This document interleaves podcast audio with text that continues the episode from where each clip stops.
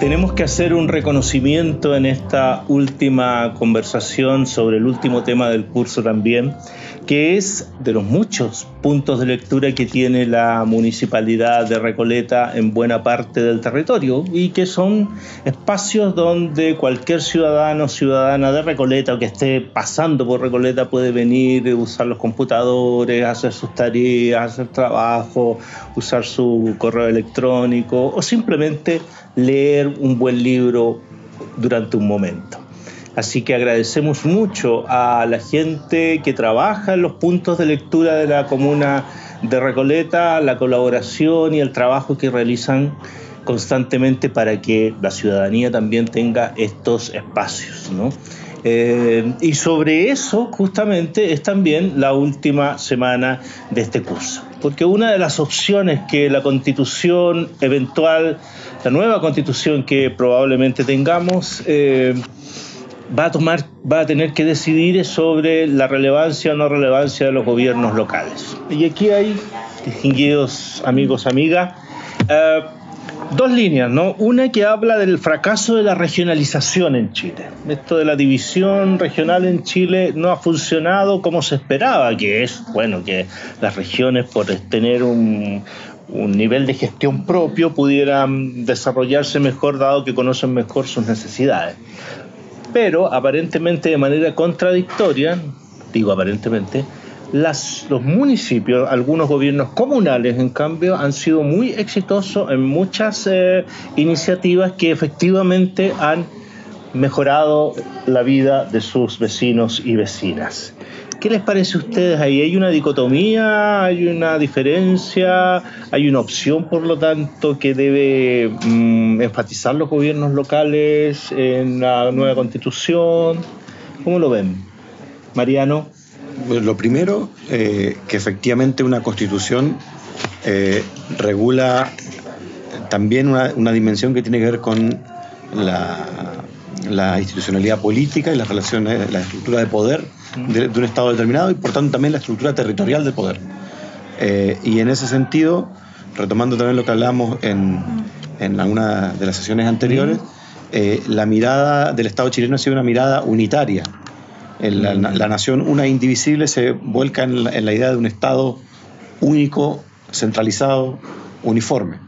Y también niega una diversidad preexistente y que en buena medida ha continuado, que tiene que ver con la existencia de identidades territoriales distintas, de comunidades políticas más acotadas, regionales pero, o locales, pero que tienen capacidad de, autogobernarse y de autosuficiencia relativa en ciertos ámbitos, por lo menos.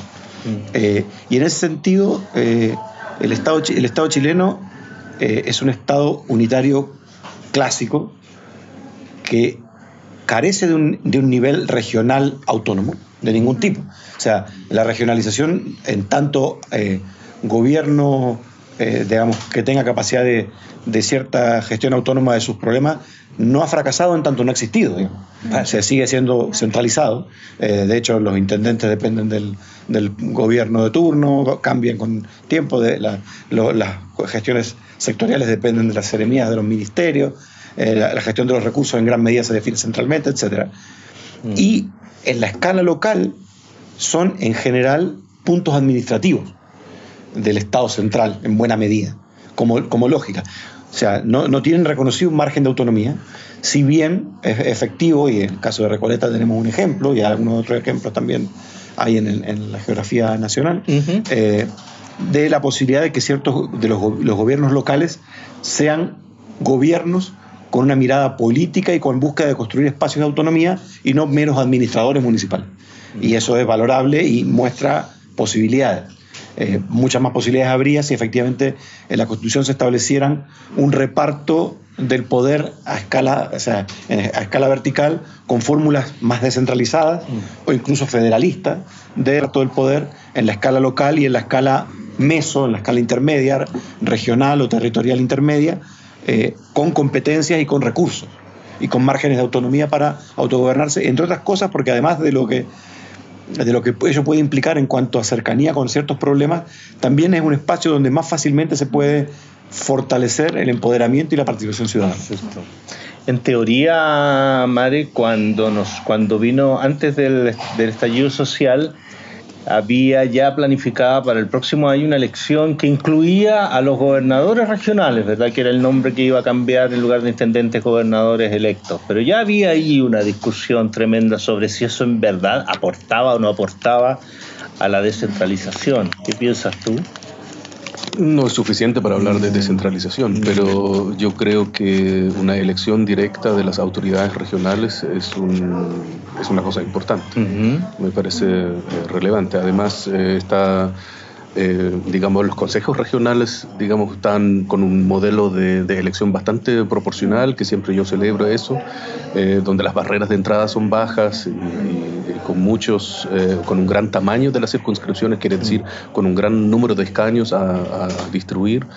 Y no, siempre me parece positivo, pero claramente la, una regionalización o una descentralización va por otros lados. Tiene que ir de la mano con los recursos y con, eh, con capacidad. De hecho, hubo representantes de Recoleta hace poco en una reunión que juntó un proceso que se llama de remunicipalización de donde participaron varias representantes de ciudades que están en esa línea, ¿no? Eh, que podríamos homologar un poco a lo que ocurre en eh, Recoleta, ¿no? de tomar servicios que tradicionalmente son públicos generales, pero administrarlos en la comuna. ¿Eso te parece a ti que podría funcionar eh, como un elemento también en la Constitución, mm. definido en la Constitución? La, Constitución política tiene que mm. pronunciarse y tiene que crear el marco para que esto pueda darse, ¿no? Mm. Pero no, no soy muy experto en, esa materia. Yo veo que en Europa eh, las cosas se dieron de otra manera. En Europa hay una gran diversidad eh, conviviendo una gran diversidad de culturas, etcétera. Conviviendo. En España, por ejemplo, se habla de, la, de los idiomas españoles. No es correcto hablar del idioma español. Eh, y viven comunidades distintas. Eh, en Francia es muy similar, aunque es muy centralizado, pero tenemos una gran diversidad. en Alemania ni hablar, en Italia ni hablar. por lo tanto, se dan naturalmente en Europa estas, estos espacios de autonomía y autodeterminación. Correcto descentralizado. Y en América Latina más bien tenemos un proceso eh, a la inversa, que es un, eh, nacen los estados-nación eh, sobre la base de guerras de independencia con un fuerte rol de las Fuerzas Armadas, que buscan en primera instancia generar una identidad, después hay cambios territoriales y los nuevos territorios tienen que ser sometidos a una identidad nacional, por lo tanto hay todo un proceso de centralización y de, y de, y de ¿cómo podríamos decir?, de, forzar a los ciudadanos de adoptar una identidad determinada. ¿no? Llega, yo siempre doy un ejemplo, llega al, al lo absurdo de que en, por Junaep los niños de Putre y de Tierra del Fuego comen las mismas cosas la alimentación escolar en los colegios. Entonces, y, eso genera una serie de, problemas, obviamente. Entonces, es, es absurdo. Chile es un país muy diverso, las constituciones políticas no lo han reconocido y es, está bien que lo empiezan a hacer. Y claramente eh, eh, una mayor autonomía para los municipios sería fundamental. No sé cómo construirlo, no sé, pero tiene que ver con autonomía para tomar decisiones y tiene que corresponderse con los recursos asociados. En ese sentido, igual hay que, hay que saber un poco qué entendemos por descentralización. Perfecto. Tenemos la descentralización administrativa, la económica y la política lo que ocurre acá, lo, lo, más descentralizado que tenemos en Chile sería a nivel comunal y mm. solamente implica la descentralización administrativa, es decir, cómo gestionamos lo, lo que tenemos acá. Eh, la desconcentración del poder en el fondo. ¿Ya? Y, y, claro, lo que se está dando en Recoleta es tomar un poco, o, tomar los servicios de los que el Estado a veces está carente y desde la misma municipalidad impulsarlo. Pero eso no, no, no es suficiente porque falta una descentralización económica y no sé si política, eso habría que eh, ir evaluándolo sobre el camino. Mm. Pero la experiencia, la experiencia latinoamericana también tiene casos de eso. Por ejemplo, en el sur de Brasil se descentraliza en Puerto Alegre, si no me equivoco, se descentralizó económicamente em, para que la gente pudiera, mediante democracia directa, esto de, de plebiscito, eh, ¿qué se hace? ¿Cómo se distribuye el dinero de la, de la, de la zona? Entonces ahí la gente se empodera más, ya eh, tiene más injerencia en la toma de decisión y hay que entender también que son procesos paulatinos. No se puede descentralizar políticamente todo, no económicamente de una. Se supone que, o sea, la, la, la literatura dice en el fondo que hay que hacerlo paso a paso. El primer paso es la administrativa. Entonces, en ese sentido, vamos bien encaminados vamos hacia la vamos hacia la económica y es lo que se espera también para que para que igual cada, cada región mantenga su identidad un poco como el ejemplo que decía Marek que era bastante ilustrativo pero pero eso o sea las comunas incluso también debiesen tener más autonomía y no solo las comunas por, por temas de identidad también Mariano. no estoy tan de acuerdo con, lo que plantea Renata, mm. en el sentido de que esto sea un tema gradual. Yo creo que hay, eh, hay dos miradas, digamos, de, la concentración del poder, eh, y una es precisamente la centralización que, que eventualmente puede desprenderse de los temas, digamos, más odiosos de la, de la gestión cotidiana o incluso a veces de los más complejos eh, o más complicados socialmente de la gestión de ciertos servicios, por ejemplo, la educación, la educación. sin pasar los recursos suficientes, y tenemos experiencia. Sí. Eh, y otro que aquella que, desde, pensando siempre en un Estado unitario, aquella otra que tiende a acercarse a elementos más propios de la tradición inversa, que es la, tradición federal, es decir, aquella en la cual hay autogobierno y gobierno compartido. Y en ese sentido sí creo, comparto con Marek, en que es relevante, muy relevante, el tema de la elección de autoridades, es decir, la existencia de una legitimidad política, democrática, alternativa en las regiones y en los municipios, por cierto, eh, incluso pese a que no haya descentralización económica, recursos y facultades. es, es terrible, es problemático, pero justamente permite a partir de la confrontación, porque es lo único que te dejan, eh, que, una, que una autoridad con, con, la legitimidad suficiente confronte al poder político central. Digo, siendo no la mejor opción, la más deseable, es aquella que por lo menos pone las condiciones para que por confrontación se pudiera dar. Pero dado que hoy estamos en un momento constituyente, precisamente es un momento para pensar, tal vez no en esos pasos, sino en cuál es el modelo que queremos. Y en el último punto, desde la perspectiva de lo internacional y en, el contexto de un mundo, digamos, de una sociedad global, eh, también es verdad que, así como en el ámbito de la plurinacionalidad se rompe la idea del Estado-Nación en el sentido estanco tradicional, también la articulación de estas comunidades territoriales, sean meso, regionales o, territoriales intermedias, como locales, y ahí lo de la remunicipalización, se tienden a integrar y a vincular también en esa sociedad global, incluso más, o sea, por encima de su propio Estado y eh, está todo lo que se conoce como la paradiplomacia o la capacidad de articulación y de diplomar de relaciones eh, internacionales de los municipios y de las regiones, que en el caso chileno está absolutamente contenido por la Cancillería, está absolutamente centralizado y contenido y que podría tal vez tener ciertos cauces de expresión más eh, autónoma. Perfecto. Yo lo sí, y te invito, Renata, para que en los 15 segundos finales de cada uno y cada una puedan ustedes decir, bueno, ¿cuál es a juicio personal, académico, el, elemento fundamental que debieran recoger nuestros y nuestras participantes en este proceso para que sea efectivamente nuestra constitución? Marek, el elemento eje. Si bien no es el único, entendemos que tiene que haber siempre un, un punto de partida, ¿no? Chile es un país eh, extraordinariamente desigual en todos los aspectos.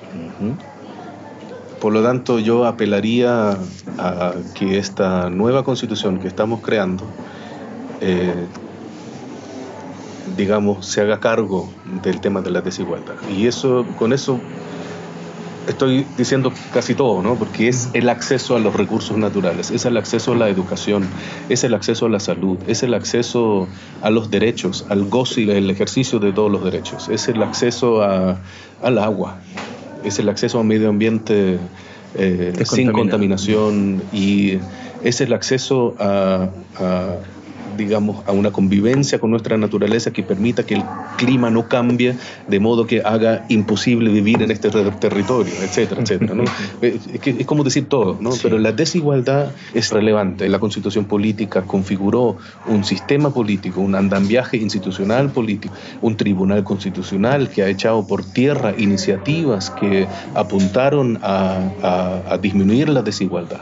Es una constitución que ha generado desigualdad, no es una exageración decir que ha impedido, eh, y en casos concretos, hay que ver los últimos fallos del Tribunal Constitucional, ha impedido de manera muy concreta eh, proyectos de ley que, hubieran, eh, que habrían beneficiado a la población más en desventaja.